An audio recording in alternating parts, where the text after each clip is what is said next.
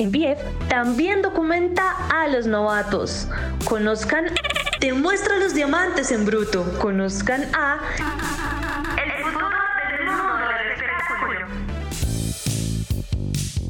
Hola, ¿qué tal amigos? Bienvenidos a esta novena edición de cuarentena de el podcast favorito de los nuevos talentos.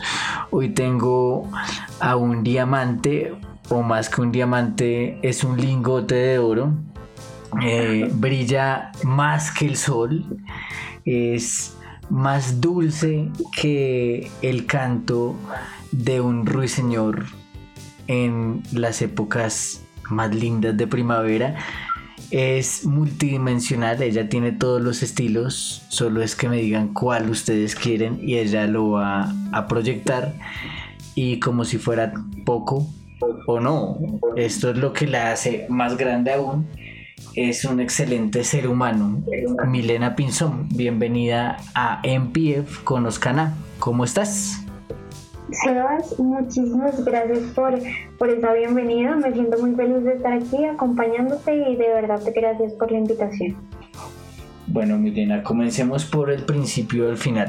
¿Cuál fue ese primer contacto? O bueno, más que ese primer contacto, el principio del final data de cuando tú llegaste a, a la Escuela Vocal de Colombia por una conferencia y después comenzó este sueño, pero ¿cómo fue eso? Cuéntame. No, pues eh, todo empezó en el 2013, 2014. Eh, tuve un accidente, me fracturé tibia por el tobillo, me hicieron dos cirugías y comencé a escuchar mucha radio, pero excesivamente, de verdad. Y em, nada, pues eh, finalmente me recuperé, fui, fui yendo a, empecé a ir a, a los remotos que hacían y conocí a, Roberto Blanco. Eh, ya en el 2018 vi que estaban haciendo unas eh, conferencias, como tú lo decías, en la Escuela Vocal de Colombia, así que asistí y meses después me inscribí y comenzamos a estudiar. Pero tú no comenzaste a estudiar eh, técnica vocal para locutores, tú comenzaste a estudiar canto, un curso libre de canto, o me equivoco? Eh, no, no, empecé a estudiar un curso libre de canto. Y bueno, ya cuando entraste al diplomado, ¿cómo fue ese desarrollo? ¿Qué fue lo que más te gustó? Eh, ¿Cuál fue, pues, como tu experiencia más linda ya a la hora de hacer las prácticas en la emisora de la Escuela Vocal de Colombia? La experiencia más linda eh, fue conocer lo que hoy día es mi profesión, que es la voz comercial. Nos, bueno, digamos, uno, uno escucha eh, a las personas hablando en comerciales, pero no formalmente como una profesión y eso fue lo que, lo que me atrajo además eh, antes no me gustaba mucho mi voz y comencé como, como a encontrarle ese, ese dulce, ese bonito y, me comencé a enamorar de ella. Y desde ahí hasta el día de hoy pues la sigo trabajando muy juiciosa. Y bueno, en, ese proceso tú y yo estuvimos en un programa que creamos con otros dos muchachos, eh, de por cierto un, un abrazo para Jorge, también pasó por acá, que se llamaba La Jungla cuenta, cuéntale a la gente de qué trataba esa jungla, cuál era la cantidad de animales que encontrabas en esa jungla. Bueno, la esencia de la jungla es que tiene de todo, así que este programa literalmente tenía de todo. Era un magazine, teníamos entrevistas, teníamos música muy chévere, teníamos muchas acciones y, siento que, que todos éramos muy diferentes, así que nos podíamos complementar muy bien. Wow. ¿Te parece si antes de continuar con la jungla y de meternos en la jungla de tu talento, eh, nos vamos por allá a tu infancia? Está bien, sí. ¿Qué pasó cuando Milena era una niña por allá de 3, 5 años? Mientras veía, no sé, tal vez las chicas superpoderosas, tal vez los Bad Georgigans, tal vez Nickelodeon, las Tortugas Ninja, o cuál era tu pasatiempo o jugar muñecas o jugar a la lleva. ¿Qué hacías tú en esas edades? ¿Qué hacía yo? No, yo era muy social eh, y era muy interactiva, en serio. Entonces, entonces me encantaba jugar, y me gustaba conocer mucho, eh, no sé, niños. Y, y, algo que me llamó la atención, que, que ahora recuerdo, y casualmente, mira cómo es la vida, cuando estaba en la, en la finca de mis abuelitos, siempre estaba prendido el, el programa de, de Caracol Radio. Eh, y en ese entonces pues era la grabadorcita. Y yo dije, pucha, o sea, ¿cómo, cómo es esto? ¿Qué estará pasando? Como que las personas que están hablando están dentro de la grabadora y ver que hoy día pude estar dentro de una grabadora fue increíble. En el, en el sentido de que en, mi inocencia y ahora puedo vivir como es la radio, es, es muy lindo, es muy gratificante.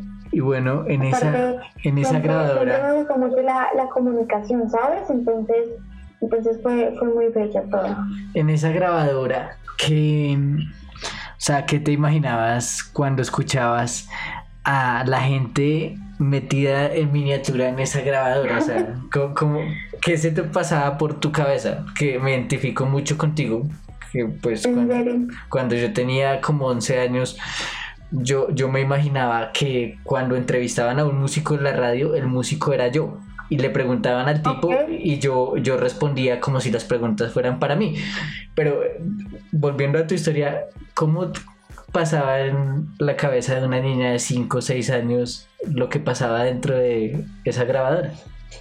Pues literalmente yo quería estar ahí metida, entonces jugaba con, con mis primitas y, hacíamos como, como entrevistas, como, como si estuviéramos presentando un programa y de hecho siempre ha sido así, entonces a veces uno, uno se pone a molestar y, de hecho en, en, las mismas clases que en las que he estado, eh, ahora literalmente es como, como presentar un programa de radio y es increíble. Es cierto. Y bueno, pasó, pasó el tiempo y mientras Milena crecía se volvía ya una adolescente, aparecían muchos tigres por ahí que se fijaban en una niña muy linda. ¿Qué pasaba en, la adolescencia de, Milena? ¿Qué, ¿Qué, hacías, pues además del colegio? ¿Cuáles eran tus actividades curriculares en ese entonces? Bueno, mis pasatiempos me, me encantaba, bueno, me encanta leer. Eh, me enamoré de de la literatura de Mario Mendoza. Me parece increíble, se las recomiendo mucho, mucho. Em, ¿Qué más decía? Me encantaba conocer nueva gente, me encantaba ir a conciertos, eh, me encantaba ir a los remotos que hacían, no sé, en los 40, que es como la, la, la, emisora que más he escuchado. De hecho, que todavía escucho mucho. Eh, ¿Qué más hacía? Sí, me, me gustaba mucho conocer personas, Siempre los 40. Los, 40, marcaron una etapa muy importante en tu vida. Total, sí. Tuve un antes y un después, después de. Ay, otra vez. Tuve un antes y un después de esa miseria. Y bueno, tú, ya volviendo al presente, tú saliste de la Escuela Vocal de Colombia. Así es. Pero pues en ese momento, en ese momento pues tú pasabas una transición en tu vida muy importante porque pues estaba Milena graduándose en marzo de la Escuela Vocal de Colombia, pero en diciembre del año 2018 se había graduado del colegio. Entonces, ¿cómo fue cómo pasar esa transición de ser colegiala a ser ya una joven de la vida diaria y que ya pues también tenía ese vacío porque terminaba el ciclo en la Escuela Vocal de Colombia. No, pues yo siento que, siempre fui muy proyectada, mi visión siempre fue la comunicación, mi visión siempre ha sido estar en los 40. Entonces, em, de hecho, entré a la escuela y todavía estaba en el colegio. Y, y, bueno, salí de la escuela y me puse a estudiar como loca. Entré al SENA, estudié Fundamentación en Gestión del Turismo, que yo sé, no nada relacionado con la comunicación, pero pues me gustó mucho, aprendí bastante. Luego eh, hice un diplomado de consultoría de imagen, también, también fue muy importante en mi vida, eso en serio tenía que, tenía que, que estar ahí porque, porque conocí personas muy bellas.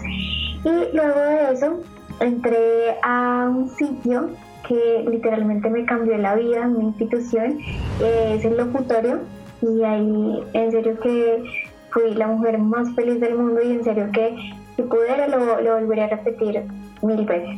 De verdad que siento que ha sido la mejor etapa de mi vida. Bueno, ¿qué pasó en el locutorio? Que yo, yo siempre veía tus estados de WhatsApp y tú te veías muy feliz haciendo distintos papeles en, en las clases y jugabas mucho con tu voz, o sea, la versatilidad de, de, tu voz. Y se lo decía en el episodio número 6 a Isabela, digamos, junto a Isabela y junto a otras dos chicas eh, que he conocido, son las voces femeninas más versátiles y que tú puedes decir, wow, esta chica te puede grabar algo muy suave, pero puede ser ruda y te puede grabar una propaganda de rock. O puede ser muy neutra y te puede presentar una noticia. Eh, ¿cómo, cómo, ¿Cómo fue esa experiencia de lograr descubrir esa versatilidad que pues realmente pues sí la conocías un poquito, pero la viniste a explorar fue ya en el locutorio. Pues aquí, aquí todo es muy práctico, ¿sabes? Eh, y, y, tenían mucha fe en mí, confiaron mucho en mí, me enseñaron, aparte los profesores son increíbles, entonces como que, como que siempre eh, te ponían a, hacer los ejercicios y obviamente había una retroalimentación que siempre me sirvió un montón.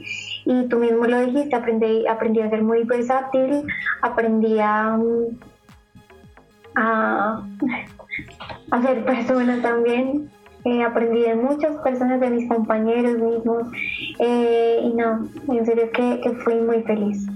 Además del, del director, que no, no se me puede escapar, y es Alex Pinilla, que, que, en serio lo considero como, como una de las personas más importantes en mi vida. ¿Por qué aprendiste a ser persona en ese ciclo del locutorio? Porque cuando, cuando estás, eh, estás en una posición como, como de, locutor em, o incluso haciendo un comercial, pues siempre vas a tener que, ser muy cercano. Entonces, muchas veces ponerte en los zapatos de personas, otras veces es aprender a que, no sé, estás haciendo mal algo y, tener como, como el carácter para, para asumirlo y como que cambiarlo, ¿me entiendes? Tomarlo con, una buena actitud. Y, nada, básicamente, básicamente eso. Y bueno, saliste del locutorio y en este momento, ¿cómo te proyectas? ¿Cuáles son tus mayores sueños? Y ¿Qué consejo le quieres dar a todos esos chamaquitos que nos están escuchando, que no han salido del colegio o que hasta ahora están comenzando la universidad o que por X razón de la vida no saben qué hacer de, la misma o, o no se sienten seguros de que vayan por el mejor camino para que se arriesguen no solo en cuanto a la comunicación sino en general a hacer lo que los llama como vocación la vida?